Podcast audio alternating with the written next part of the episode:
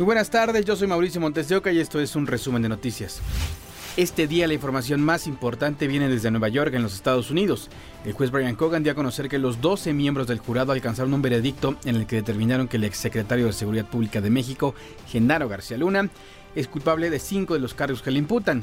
La sentencia se conocerá el 27 de junio en una nueva audiencia. Al exsecretario de Seguridad Pública de México se le fincan los cargos de conspiración para distribución internacional de cocaína, conspiración para la distribución y posesión de cocaína, conspiración para la importación de cocaína, involucramiento en una empresa criminal de manera continua y falsear declaraciones al Departamento de Seguridad Nacional. Al salir de la corte de Brooklyn en Nueva York, el abogado de Genaro García Luna, César de Castro, aseguró que presentará una moción denominada Regla 29 o algún otro tipo de apelación. ¿Crees que van a apelar esta decisión?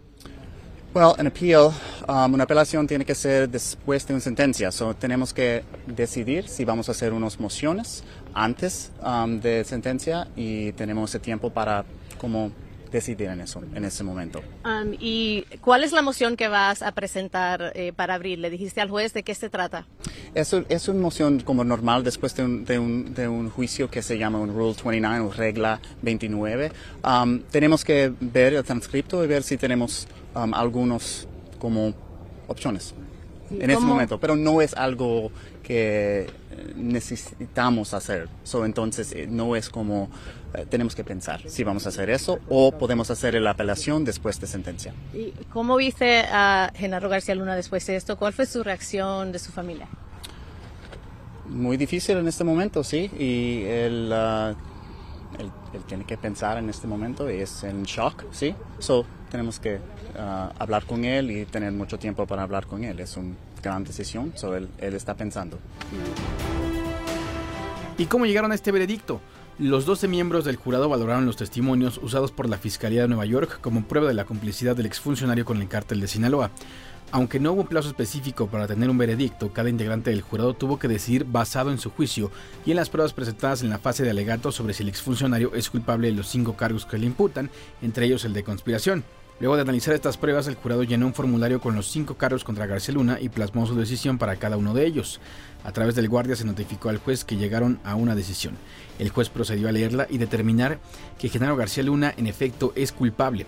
El próximo 27 de junio se dará a conocer su sentencia y allí podría ser condenado a cadena perpetua. Linda Cristina Pereira, esposa de Genaro García Luna, obtuvo un amparo en México para desbloquear sus cuentas bancarias.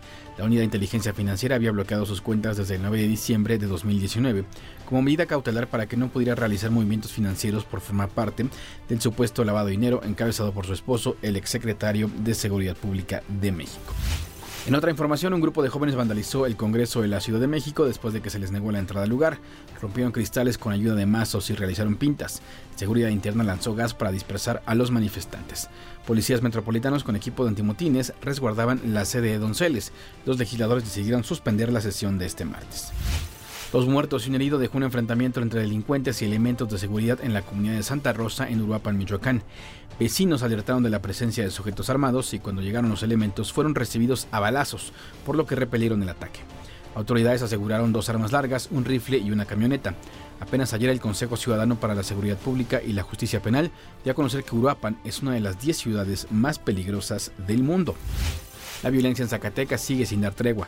Con los recientes asesinatos ponen en riesgo la Feria de la Primavera, una de las tradiciones más arraigadas de este estado. La ola de violencia por la que atraviesa Zacatecas dejó nueve personas asesinadas este fin de semana, así como distintos actos violentos en diferentes puntos del estado. De acuerdo con el reporte diario de homicidios elaborado por la Secretaría de Seguridad y Protección Ciudadana a nivel federal, el sábado dos personas fueron víctimas del delito de homicidio y para el día domingo se sumaron siete víctimas más. Uno de los puntos en el estado que ha sido afectado por estos hechos es el municipio de Jerez, Aquí en la plaza principal del municipio de Jerez, a mis espaldas se ubica la fachada de la presidencia municipal. Como usted puede ver, quedó repleta de pancartas y lonas en exigencia de justicia para todas las familias jerezanas. La verdad es muy triste ver que cada día desaparecen más nuestros conocidos, día a día la inseguridad está acabando con nuestro pueblo donde la inseguridad también está impactando en los comerciantes tras haberse cancelado la jerezada para este 2023, debido a la ola de violencia que azota en el estado. Pues, económicamente sí nos afecta pues, bastante, porque pues, son las fechas que esperamos pues, para podernos pues nos va mejor pues en esas fechas. Gente que venía de Estados Unidos antes o... Mucha gente, ¿verdad? Sí, pues era comercio para Jerez, era lo que ayudaba a la economía. Exacto. Y pues se está viendo afectada toda la población. Ante la situación que se vive, esperan que no se cancele la feria de la primavera que está próxima a dar arranque. Pero de seguir la situación de seguridad, la esperanza de tener una recuperación económica es cada día menor. Fuerza Informativa Azteca. Y por sexto año consecutivo, la ciudad de Colima es la más violenta del mundo.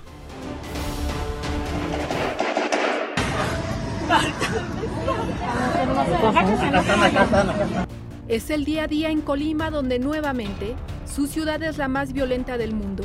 Según el ranking de las principales 50 ciudades en 2022, el Consejo Ciudadano para la Seguridad Pública y la Justicia Penal registra que esa ciudad tiene una tasa de 181.94 homicidios por cada 100.000 habitantes.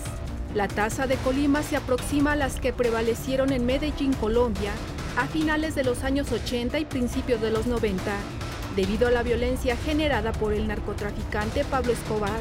De las últimas 15 mediciones anuales, en 9 la ciudad más violenta del mundo ha sido mexicana. En 2022 de las 10 ciudades más violentas del mundo, por cada 100.000 habitantes, 9 fueron mexicanas.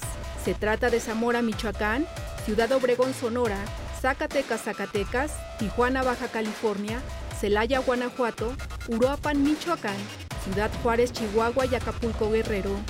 Mientras que del ranking 2022, salieron las ciudades mexicanas de Culiacán y Guadalajara. Según el organismo, la situación de las urbes de México es el resultado de políticas fallidas en lo que va del siglo, que han consistido en tolerar la violencia de los grupos criminales.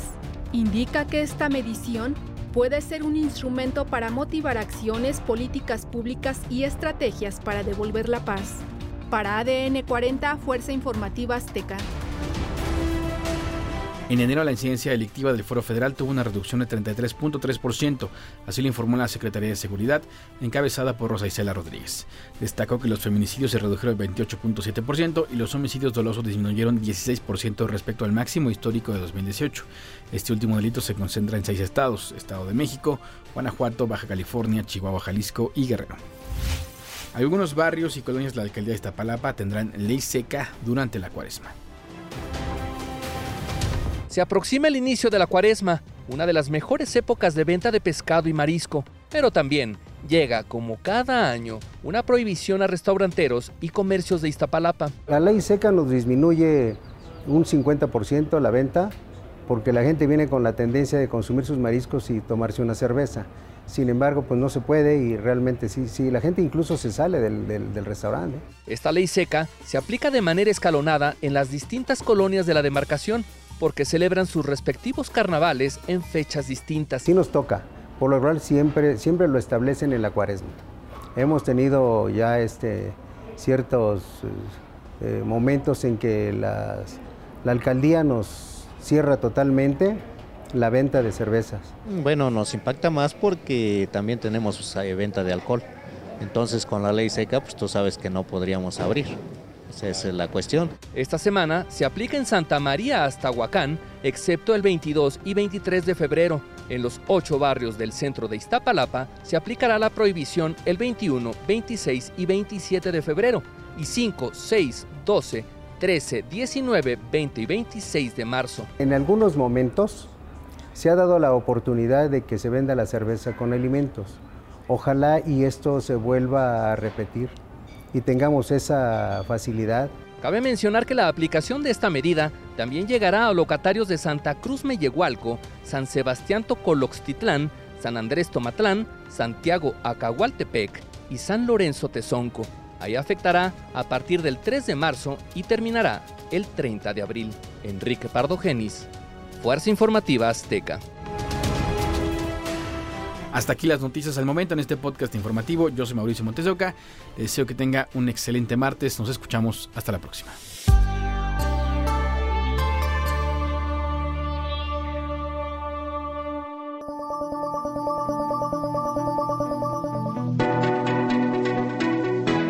Podcast es presentado por VAS, la super app que te ofrece muchas y nuevas formas de pagar todo lo que quieras con tu celular.